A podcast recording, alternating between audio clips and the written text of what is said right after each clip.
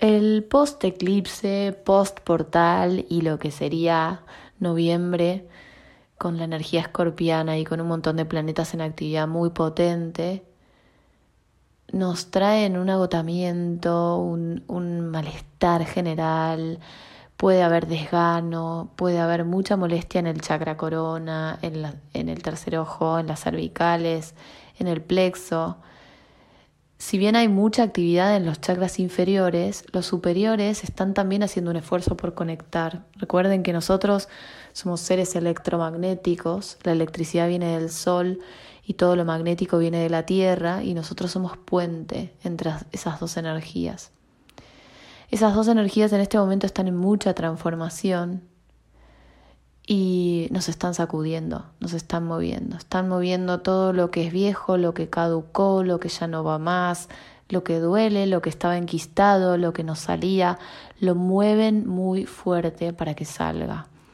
Eso significa irritabilidad, significa emociones muy fuertes, significa discusiones, peleas, necesidad de estar solo o sola, eh, necesidad de salir a meditar, de conectar con, con uno mismo, con nuestro ser superior, de buscar en nuestros guías y maestros aquello que necesitamos empezar a encontrar como punta del ovillo para encontrar, bueno, algunas de nuestras preguntas y algunas de las respuestas algunas de nuestras preguntas.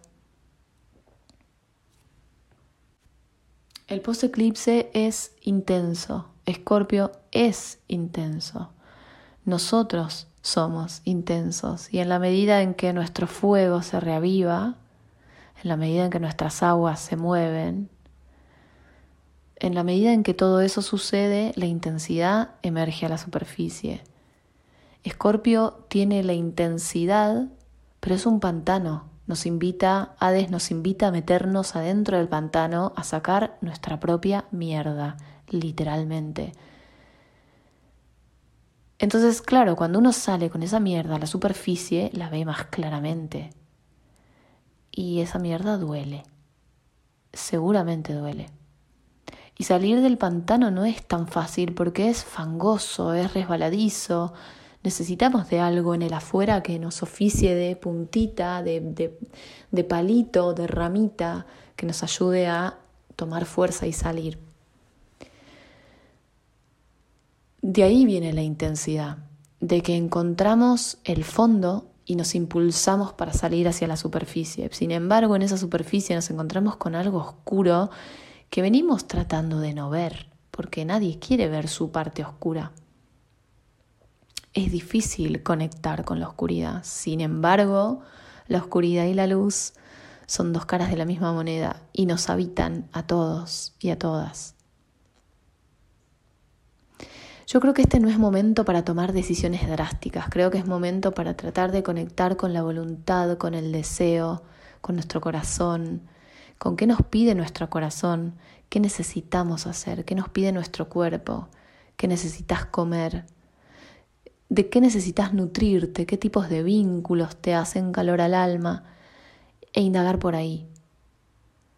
Cuando uno sale del pantano, primero uno tiene que ver eso que sacó, limpiarse de la suciedad y permitirse descansar un ratito de la intensidad que fue meterse adentro tan profundo y empezar a salir.